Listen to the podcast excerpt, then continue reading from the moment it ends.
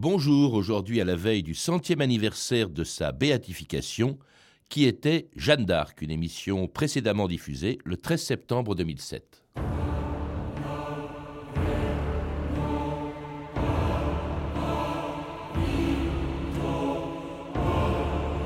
Il n'y a pas d'histoire plus connue, il n'y en a pas de plus mystérieuse. Philippe Erlanger à propos de Jeanne d'Arc.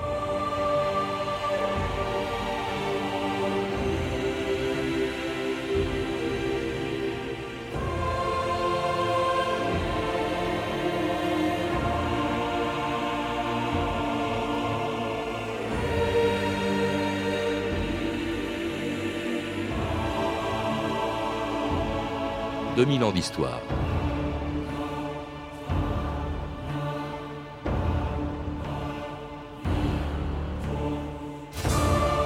Peu d'histoires ont inspiré autant de livres, ni mobilisé autant d'historiens. Une épopée que des générations d'écoliers connaissent par cœur.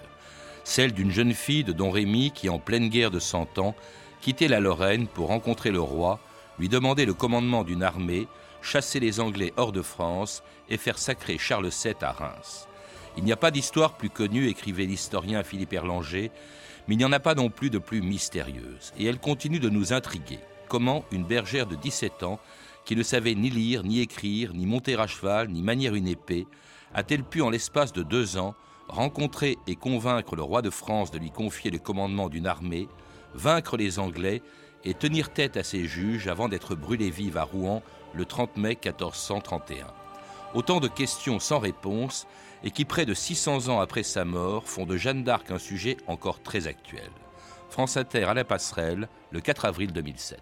Certains pensaient qu'ils avaient été récupérés sur son bûcher à Rouen après sa crémation en 1431. Les restes présumés de Jeanne d'Arc, conservés depuis 1867 à Chinon, sont en fait des fragments d'une momie égyptienne. Au musée de Chinon, à vrai dire, on s'attendait un peu à ce résultat et on n'est pas forcément déçu. Écoutez son directeur, Fabrice Masson, interrogé par Franck Gervais. Ça ne me surprend pas vraiment on était quand même euh, relativement dubitatif hein, quant à l'authenticité des restes que nous conservions euh, au musée. Ce qui est intéressant justement dans ces restes, c'est euh, de comprendre pourquoi probablement à la fin du XVIIIe ou au début du XIXe siècle, quelqu'un s'est amusé à, créer de fausses reliques entre guillemets de, Jeanne d'Arc. Hein. Donc ça, ça reste un objet historique qui de toute façon est intéressant pour ça. Ça prouve en tout cas que Jeanne d'Arc reste encore un sujet d'actualité qui fait couler beaucoup d'encre, comme ce livre de mon invité d'aujourd'hui et qui vient de sortir chez Florent Massot, L'affaire Jeanne d'Arc. Marcel Gay, bonjour. Bonjour. Alors, dans ce livre que vous avez écrit avec Roger Sanzig, eh bien, vous passez en revue toutes les questions que l'on se pose sur Jeanne d'Arc depuis près de 600 ans et qui sont restées sans réponse. Mais le simple fait de les poser, c'est un peu un tabou. Dans la préface, votre éditeur Florent Massot le reconnaît, Jeanne d'Arc, c'est un sujet maudit. Effectivement, dans ce livre, qui est coécrit avec euh, mon ami Roger Saint-Zig. Nous remettons en cause le mythe, le mythe, la légende. Jeanne était un mythe vivant pour ses contemporains du XVe siècle. Elle parlait au nom de Dieu, elle intervenait au nom de Dieu, tout ce qu'elle faisait était fait au nom de, Dieu. Et aujourd'hui encore, euh, Jeanne reste à la fois un mythe et une légende. Euh, il suffit de, de, constater le nombre de films, le nombre de livres qui sortent tous les ans sur ce personnage hors norme de l'histoire de France. Enfin, le travail que nous avons fait, c'est en tout cas de, bien distinguer l'histoire et la religion. Oui, vous remettez pas en cause, bien sûr, son existence, ni le rôle qu'elle a joué, euh, ni la grandeur du personnage qu'à l'évidence vous admirez, euh, Marcel Gay, mais le fait même de se dire, bah, peut-être que l'histoire officielle, c'est pas la vraie, ça me fait penser un peu à ce professeur, euh, il y a quelques années, il y a longtemps, il y a plus d'un siècle, qui s'appelait Amédée Talamas, qui était professeur au lycée Condorcet, qui avait douté de la réalité des voix qu'elle avait pu entendre, qu'il avait conduite ensuite à son épopée. ce professeur, ben, il a été littéralement ou presque lynché par des manifestations d'élèves furieux. Je crois que Clémenceau disait on ne touche pas à Jeanne d'Arc. Enfin, même des, des gens qui n'étaient pas croyants ne voulaient pas qu'on y touche. Effectivement, Jeanne est un mythe pour tous les Français, croyants ou non croyants. Ce que nous avons voulu faire avec Roger, c'est essayer de, voir un petit peu plus clair essayer d'apporter un peu de, logique cartésienne euh, sur les voix, sur, euh, sur la date de naissance de cette jeune fille, sur, euh, sur un tas de choses qui nous paraissent obscures aujourd'hui. Les, voix, justement. Bon, alors on sait, elle l'a dit ensuite à Poitiers, par exemple, on l'a interrogé, ces voix venaient de trois saints, hein, dont deux, dites-vous, n'ont jamais existé. Alors il y avait Saint-Michel, celui-là est incontestable, puis alors Sainte-Marguerite d'Antioche, Sainte-Catherine d'Alexandrie, qui sont d'ailleurs exclus du martyrologue, qui ont été exclus par le pape lui-même, parce que justement on a prouvé qu'elle n'avait jamais existé. Oui, le pape Jean XXIII en 1960 les a tout simplement enlevés du martyrologue des saints, parce que effectivement elles n'ont jamais existé. Pourtant, euh, ces deux saintes, Sainte Catherine d'Alexandrie et Sainte Marguerite d'Antioche, ont une légende. Mmh. Et cette légende coïncide parfaitement avec la légende de Jeanne. Toutes deux, Catherine et Marguerite, sont filles de rois. Toutes deux embrassent la religion euh, catholique, chrétienne. Toutes deux sont martyrisées, comme Jeanne. Mmh. Euh, donc il y a un parallèle qui est assez, assez limpide entre les... Et tout le long de, l'affaire Jeanne d'Arc, il y a comme ça euh, des correspondances qui sont faites avec l'Ancien Testament, avec la vie de Jésus, avec la vie des saints. Jeanne, Jeanne porte la parole de Dieu, elle ne peut être rien d'autre qu'une envoyée de Dieu. En tout cas, toutes les deux auraient fait partie des voix qu'a entendu euh, Jeanne d'Arc et qui l'ont poussée à aller à Chinon pour y retrouver le roi de France Charles VII qui n'exerce à l'époque presque plus aucun pouvoir dans une France occupée par les Anglais. Que veux-tu? Qu'attends-tu de moi? Très noble Seigneur Dauphin. Je suis venu et suis envoyé de par Dieu pour porter secours à vous et au royaume. Comment t'appelles-tu? Nom Jeanne la Pucelle. Et vous mande le roi des cieux par moi que vous serez sacré et couronné à Reims. Et vous serez lieutenant du roi des cieux, qui est roi de France. Gentil dauphin, donnez-moi des gens pour que je fasse lever le siège d'Orléans et que je vous conduise à Reims.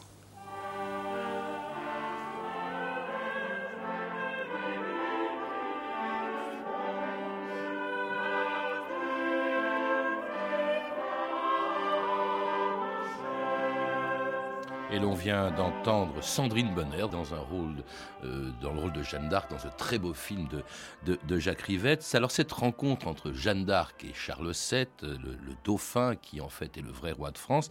Alors évidemment, il y a plusieurs invraisemblances. D'abord, euh, elle le reconnaît alors qu'il se cache euh, parmi tous ceux qui l'entourent. Et puis surtout, ce roi l'écoute, finit par l'écouter, l'entendre. Il va même parler deux heures avec elle alors qu'il ne la connaissait pas. Voilà, ça paraît invraisemblable. Si Jeanne est une petite bergère venue de, du Barrois, venue de Don Rémy, on comprend mal d'ailleurs qu'elle ait pu approcher le roi, puisque entre Don Rémy et Chinon, il y a euh, près de 600 km, donc il a fallu faire le voyage à cheval. Ensuite, elle va rencontrer euh, le roi à Chinon, et c'est vrai qu'elle le voit dans, cette, dans ce château, euh, qui est sublime d'ailleurs. On lui ouvre les portes et on la reçoit comme une vraie princesse. Et Jeanne est reçue en fin d'après-midi, le 4 mars 1428. Et tout de suite, elle va reconnaître le roi parce que c'est un miracle qu'elle va accomplir devant toute la cour. Elle le reconnaît alors qu'elle ne, elle ne l'a jamais vu et que le roi se cache parmi ses courtisans. Il a même déposé ses, ornements royaux, il les a confiés au comte de Vendôme. Et donc là, Jeanne fait un miracle. Et Jeanne, elle fait des miracles parce qu'elle est l'envoyée de Dieu, parce qu'elle a, elle est la prophétesse mmh. qu'on attend. C'est euh, l'explication en tout cas de, que donne l'histoire. L'histoire officielle. Alors cela paraît invraisemblable et donc voilà, on a essayé de savoir pourquoi. Et non seulement il y a cet échange que l'on entend, hein, euh, qui est dans toutes les chroniques de l'époque, mais en plus ils disparaissent tous les deux, ils vont se parler pendant deux heures sans qu'on ait jamais su ce qu'ils se sont dit. Absolument. Hein. Pendant deux heures, Charles et, et Jeanne vont se parler. Et on a de cette conversation que ce que nous en disent les témoins, qui sont d'ailleurs très loin, et ils voient que petit à petit, Charles euh, qui est un, homme euh, taciturne, qui euh, va devenir rayonnant, joyeux. Et depuis six siècles, les historiens s'interrogent sur ce fameux secret de Chinon. Qu'elle a gardé jusqu'au bout. Alors, autre chose qui vous surprend, c'est dans quelle langue se sont-ils parlés, Marcel Gay? Parce que vous dites que Jeanne ne parlait pas le même français à Don Rémy que celui qui était parlé à la cour à Chinon. Effectivement, à Chinon, on parle le français de France. Et à Don Rémy, si j'en crois l'historien Alain Athènes, qui a fait une étude linguistique très poussée sur la question, on parlait un patois euh, homeusien euh, qui a pratiquement disparu aujourd'hui, mais qui n'était pas le français de France en tout cas. Et donc il n'y a jamais eu de problème de compréhension entre Jeanne et le roi, pas plus qu'il n'y a eu de problème de compréhension entre Jeanne et tous ses euh, compagnons d'armes ou ses juges à Rouen. Jamais, pas une seule fois. Donc elle parlait un français parfait. Alors il y a une explication que vous donnez au fait qu'elle reconnaît le dauphin ou le futur roi de France, euh, au fait que le roi lui parle longuement et qu'ils se comprennent tous les deux, au fait qu'il lui confie une armée alors que cette paysanne n'est pas censée euh, avoir manié les armes, appris à manier les armes, c'est que tout simplement elle serait non pas une paysanne de Don mais qu'elle serait de sang royal. C'est une hypothèse que euh, on appelle, parce qu'elle n'est pas nouvelle, c'est pas vous qui l'avez inventée, bâtardisante, c'est-à-dire qu'en fait elle est de sang royal, elle est apparentée à Charles VII, et c'est comme ça qu'il serait reconnu. Effectivement, si euh, la thèse n'est pas nouvelle, c'est je crois euh, Pierre Caz, le premier sous-préfet de Bergerac, qui a émis l'hypothèse de la naissance royale de Jeanne. Et si on, réexamine l'ensemble des sources, l'ensemble du dossier Jeanne, en ayant à l'esprit que Jeanne pourrait être éventuellement une princesse de sang royal, à ce moment-là, tout s'explique et tout devient lumineux. Cette, cette, cette, histoire qui est, qui est ténébreuse, qui est mystérieuse, à laquelle on ne comprend pas grand-chose finalement, eh bien, si on admet que Jeanne est princesse de sang royal, c'est-à-dire soit la fille de Louis d'Orléans et de la reine Isabeau de Bavière, soit la fille de Charles, euh, le poète, qui est prisonnier à Londres, soit enfin Jeanne, si elle est sœur ou demi-sœur ou demi du roi, hein, du roi, eh bien du coup, elle devient la sœur de la demi-sœur de Dunois, mais aussi la demi-sœur de Catherine qui est reine d'Angleterre, et donc la tante du petit roi Henri VI. Et donc là, tout s'explique. Alors le, roi euh, reste quand même un peu dubitatif. Euh, il fait examiner Jeanne par une commission de théologiens réunis à Poitiers et même il fait vérifier sa virginité par une femme qui aurait, selon vous, joué un grand rôle dans cette affaire, Yolande d'Anjou. Rassure-toi, tu n'as rien à craindre. Je suis ton ami. Ce n'est pas que j'ai peur, madame, non? Aucun homme ne m'a jamais forcé. En bataillant à leur côté, tu vas leur voler ce qu'ils pensent n'appartenir qu'à eux seuls. Ils t'en voudront. Leur voler quoi, madame? Le courage? Plus. La vertu guerrière. Ah, les hommes. Ils se poussent du coude et répètent en riant ce que chantait autrefois un troubadour. Qu'une honnête femme est plus rare qu'un signe noir. C'est pour cela que je suis là. Jeanne, je te demande de pardonner ce que je vais faire. Allonge-toi. Relève-toi. Pucelle.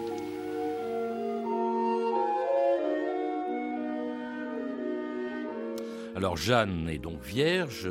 On l'appelle d'ailleurs, vous le rappelez, c'est peu connu, Marcel Gay, mais en fait, on ne l'a jamais appelée Jeanne d'Arc de son vivant. C'était, c'était Jeanne la Pucelle. Hein. C'était Jeanne ou Jeanne la Pucelle. Toutes les lettres que nous avons de Jeanne, les cinq lettres en tout cas qui sont signées, sont signées Jeanne. Et il n'y a aucun document où le nom de d'Arc apparaît. Et Jeanne le dit elle-même à Rouen lors du procès que dans son pays, on l'appelait Jeannette, Jeanne quand elle est venue en France, mais que dans son pays, les femmes portaient le nom de leur mère. Mmh. Donc si Jeanne devait avoir un nom, ce serait plutôt Vouton, de Vouton ou Romet, et non pas d'Arc. En, tout cas, ce qui est important, c'est pas euh, l'existence ou non de sa virginité, c'est la personne qui la vérifie. Car vous le dites, Yolande d'Aragon aurait joué un rôle considérable justement dans ce que vous appelez l'opération Pucelle, Marcel Gay. Autrement dit, tout ça aurait été monté par Yolande d'Aragon. Voilà, tout ça sans quand même quelque chose de, conçu, de, euh, de préparé. C'est, euh, Jeanne euh, a été, semble-t-il, un, un, instrument politique aux mains de Yolande. Alors effectivement, elle s'appelle la, de Yolande. Yolande d'Anjou, c'est la petite fille de. Oui, Yolande d'Anjou, pardon, pas d'Aragon, j'ai dit. Si, si, d'Aragon, elle est reine d'Aragon. Elle est reine des quatre royaumes, elle est reine d'Aragon, de, Sicile et, surtout, surtout de Jérusalem. Mm. Elle est la petite fille du roi Jean le Bon, c'est, on pourrait dire aujourd'hui, une vraie patriote. Euh, Yolande, on a, les historiens ont un petit peu oublié son, rôle, mais sans elle, rien ne se serait fait au XVe siècle au royaume de France. Elle a elle-même hébergé dans son château d'Angers le futur dauphin, donc Charles. Elle l'a pris à l'âge de 10 ans. Elle l'a marié avec sa fille Marie, qui sera donc sa fille sera reine de France et elle-même belle-mère du roi, et tout ce qu'elle fait, elle, met sa, sa, fortune au service du royaume de France. Pourquoi était-il important que Jeanne soit pucelle? Alors, Jeanne, il était important qu'elle soit pucelle parce qu'une pucelle ne peut pas avoir fait le commerce de chair avec le diable. Donc, Donc ne pas être accusée de sorcellerie. De sorcellerie, tout simplement. Donc c'est une précaution qu'elle prend par rapport à l'Inquisition. Et puis alors, le fait que également elle peut être sainte, c'est le meilleur moyen de donner une légitimité à un roi, Charles VII, qui est une légitimité très contestée à l'époque. Il lui fallait cette espèce d'onction divine, de soutien de Dieu par le truchement de Jeanne d'Arc, en fait. Oui, elle sera sainte qu'en 1920. Elle n'est pas sainte à ce moment-là. Mais c'est vrai qu'il faut revenir à, cette guerre de Il y avait des prophéties aussi disant ah, qu'une vierge... Voilà, euh, il y, a un parallèle avec, euh, avec le Messie, etc. Jeanne est attendue on sait qu'une vierge venant des marches de la Lorraine euh, va venir sauver le roi et le royaume. Elle est attendue. Dunois annonce aux, Orléanais qu'une vierge va venir les sauver. effectivement, si, ces prophéties courent le royaume, c'est bien qu'il euh, y a quelqu'un, euh, une, personne humaine qui, fait courir ces, prophéties. D'ailleurs, le pape, le pape, sa sainteté Pie II lui-même aura un doute sur l'origine divine de, la mission de Jeanne, et, il le dira à plusieurs reprises. Je ne sais pas si c'est œuvre divine ou humaine. Il parle même d'artifice et de stratagème. C'est le pape, le pape au XVe siècle. Donc voilà, lui-même doute de l'envoyé de l'envoyé de Dieu. Euh, par contre, euh, il faut, ça s'explique très bien parce que si Jeanne est l'envoyé de Dieu, et donc si Dieu a pris le parti euh, français, ça veut dire qu'en face, les Anglais considèrent la putain des Armagnacs comme l'envoyé du diable. Mhm. Et c'est cette, cette espèce de, conflit qu'il y a entre le Dieu et le diable, entre les Anglais et les Français, qui fait que on va écouter la... Personne ne peut ignorer la parole de Dieu. Elle va trancher un différent politique entre deux rois de droit divin. Et c'est pour ça que Yolande d'Anjou l'aurait mise en avant, comme ça aurait monté ce que vous appelez cette opération Pucelle. C'est elle-même d'ailleurs qui a financé l'armée qui va être confiée euh, à Jeanne et s'expliquerait aussi pourquoi une étrangeté quand même. Pourquoi tous ces grands seigneurs qui vont se battre à ses côtés, Dunois, Saint-Trail, Laïr euh, ou encore Gilles de Rais, vont admettre cette fille de 17 ans qui n'a pas l'expérience des armes. Voilà, ils vont admettre le commandement d'une gamine parce qu'à mon avis, elle a un peu plus de 17 ans. Elle n'est pas née en 1412, comme on nous le dit. Elle est née vraisemblablement en 1407. Donc elle a 5 ans de plus. Ils acceptent le commandement de cette gamine parce qu'elle, elle, elle, encore une fois, c'est, euh, une prophétesse, Jeanne. C'est l'envoyée de Dieu. Elle porte la parole de Dieu. Et aucun homme ne saurait se soustraire à la parole de Dieu. Et elle va galvaniser une armée, prendre Orléans, conduire le roi à Reims pour y être sacré avant d'être euh, finalement abandonnée livrée aux Anglais et, au tribunal euh, qui allait la juger et auquel elle répond avec un aplomb extraordinaire, surprenant pour une paysanne. Nous vous requérons de jurer de dire la vérité. Je dirai la vérité, mais je ne dirai pas tout. Vous vous rendez suspecte en ne voulant pas jurer de dire la vérité. Il ne faut plus m'en parler. Nous vous requérons de jurer précisément et absolument. Je dirai ce que je sais, mais encore pas tout. Je suis venu de par Dieu et n'ai que faire ici. Et je demande qu'on me renvoie à Dieu de qui je suis venu. Méfiez-vous de ce que vous faites, car en vérité, je suis envoyé de par Dieu et vous vous mettez en grand danger. J'ai des révélations touchant le roi que je ne vous dirai pas. Peut-il déplaire à Dieu qu'on dise la vérité? La voix m'a dit de dire certaines choses au roi et non à vous. Croyez-vous être la grâce de Dieu? Si je n'y suis, que Dieu m'y mette, et si j'y suis, que Dieu m'y tienne. Emmenez-la.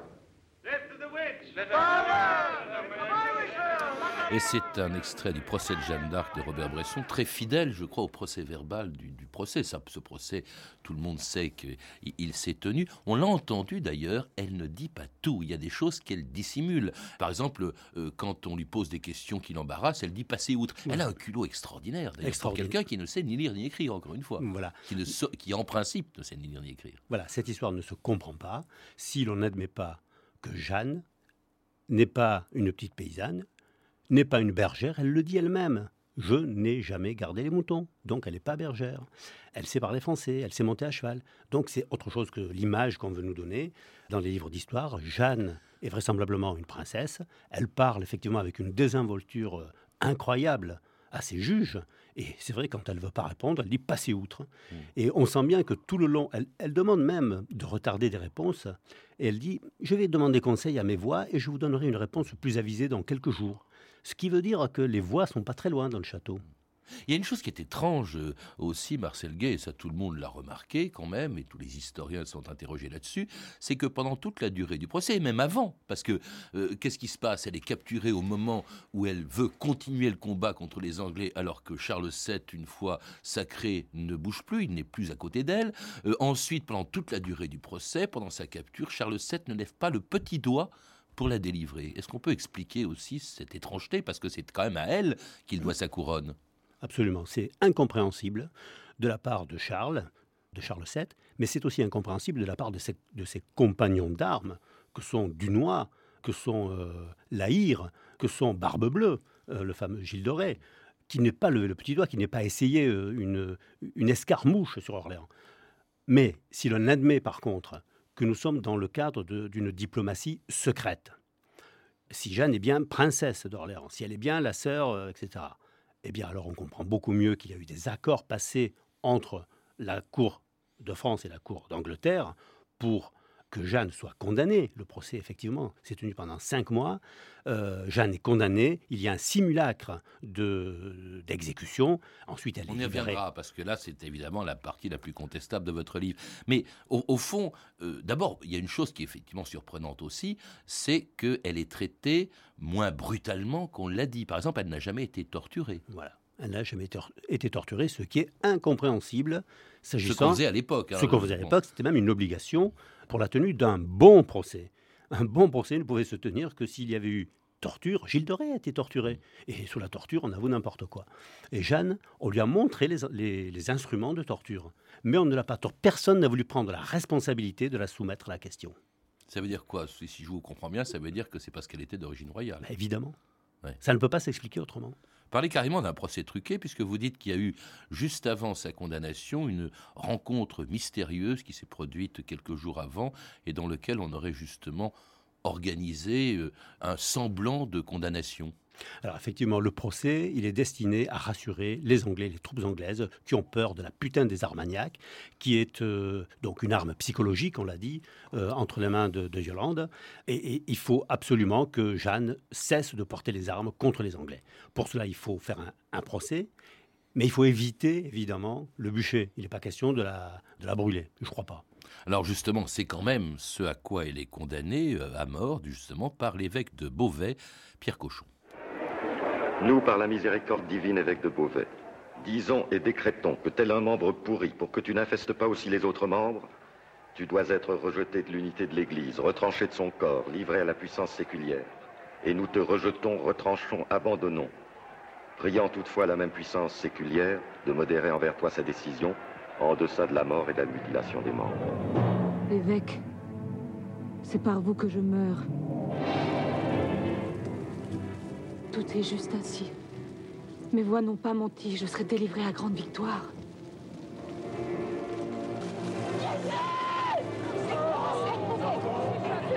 Et c'était la mort de Jeanne, brûlée vive à Rouen le 30 mai 1431. Une mort que vous contestez. Là, vraiment, c'est là où vous allez loin, hein, Marcel Mhm. Gay. Hein, c'est, elle n'est pas morte, elle ne serait pas morte. C'est d'ailleurs une thèse qui a déjà été à plusieurs reprises évoquée, celle de ce qu'on appelle les survivistes. Absolument. Mais comme on vient de l'entendre, Cochon ne condamne pas à mort Jeanne. Il la livre au bras séculier. En disant, en, en Qui- demandant l'indulgence. En demandant l'indulgence. Et le roi séculier ne fera même pas de procès. euh, Non. On va la, la jeter sur le bûcher tout de suite. Alors effectivement, moi je crois qu'elle n'est pas morte sur le bûcher. Et je crois que avec euh, l'école des survivistes, que Jeanne a échappé donc euh, au- bûcher, Vous vous rappelez une chose qui est importante, elle est morte selon un chroniqueur, je le cite, le visage embronché, c'est-à-dire qu'elle avait quelque chose qui lui cachait le visage, si bien qu'on n'a jamais su si c'était vraiment Jeanne qui est morte. voilà. Alors le chroniqueur Perceval de Cagny rapporte, et c'est pas contesté par les historiens, que la personne qui monte sur le bûcher a le visage embronché. S'agissant du visage, il ne peut s'agir que d'un visage caché, euh, voilé. Donc la personne effectivement qui monte sur un bûcher très haut, euh, le bourreau Geoffroy Tirache va s'en plaindre, il ne pourra pas garrotter cette, la suppliciée comme il le fait d'habitude. Et donc on ne sait pas qui est. Il y a aussi 800 hommes d'armes autour de, de Jeanne, portant glaives et bâtons, ce sont des Anglais, et si bien que l'exécution n'est pas publique. Donc personne, euh, les religieux s'en vont les uns après les autres. Il n'y a pratiquement pas de témoins à cette scène du, euh, du bûcher. Très peu de témoins. Et alors, qu'est-ce qui se passe? On la revoit, on la voit réapparaître plus tard. Là, très franchement, Marcel Gay, je vous avouerai franchement que ça m'a rendu sceptique ce que vous dites là. Mais au XVe siècle déjà, de nombreux chroniqueurs doutent de, de l'exécution de Jeanne. Beaucoup. Et puis effectivement, on a une chronique très précise du curé de Saint-Dizier à Metz, qui sera suivie par d'autres chroniqueurs, qui nous apprend que le 20 mai 1436, c'est-à-dire cinq ans après le bûcher, réapparaît une femme qui d'abord se fait appeler Claude, parce que c'est son nom dans la clandestinité, et qui ensuite, euh, qui ensuite euh, avoue qu'elle est... Euh, explique qu'elle est Jeanne la Pucelle, celle qui a amené le roi au, sacre à, à Reims. Et tout le monde la reconnaît. Les deux frères, Pierre et Petit Jean, qui viennent à ce rendez-vous de la Grange aux Ormes, près de, près de Metz, eh bien, ils reconnaissent cette Jeanne comme étant leur sœur.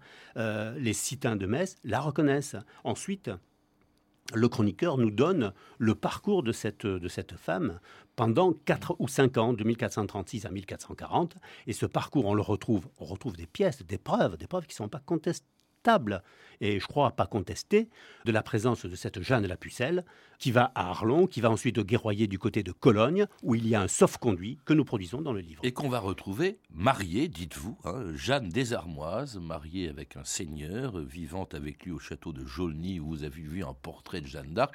Bon, alors là, vraiment... Euh, Comment peut-on le vérifier? Je crois que la châtelaine dit mais c'est Jeanne d'Arc, c'est elle, effectivement, elle ne serait pas morte, elle, aurait eu des enfants, elle se serait mariée. Alors non seulement la châtelaine, mais c'est la tradition, la tradition orale qui se transmet de génération en génération, à la fois dans ce village de Jolny, qui est euh, à 50 km à peu près de Nancy, euh, où effectivement tout le monde prétend que Jeanne a vécu dans ce château avec son mari, le seigneur Robert des Armoises, qui est un seigneur lorrain très connu.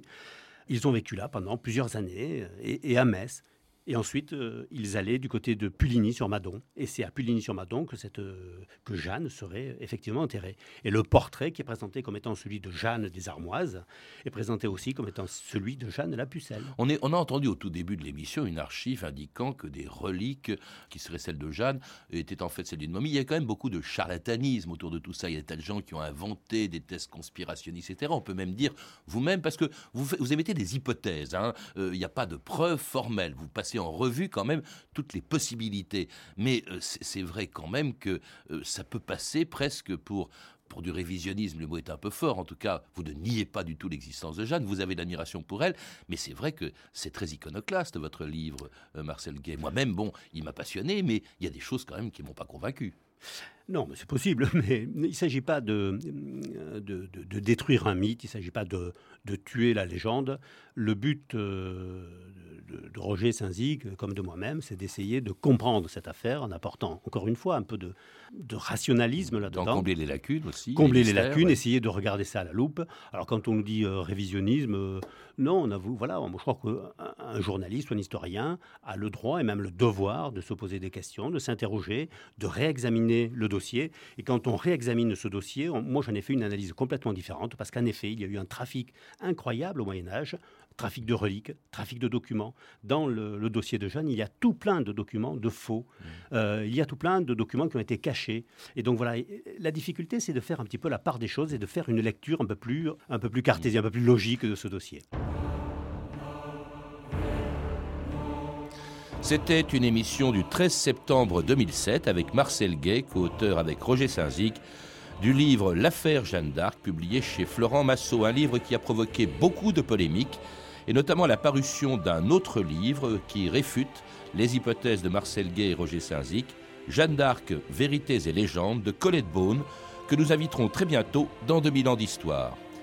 Vous avez pu entendre des extraits des films suivants Jeanne la Pucelle de Jacques Rivette, édité en DVD chez Citel Vidéo, Jeanne d'Arc, Le pouvoir et l'innocence de Pierre Badel, et Le procès de Jeanne d'Arc de Robert Bresson, disponible en DVD chez MK2 Éditions. Vous pouvez retrouver ces références par téléphone au 32 30, 34 centimes la minute ou sur le site franceinter.com. C'était 2000 ans d'histoire. À la technique, Stéphanie Coulon et Serge Viguier. Documentation, Emmanuel Fournier, Claire Destacan et Franck Olivard. Une réalisation de Anne Kobilac.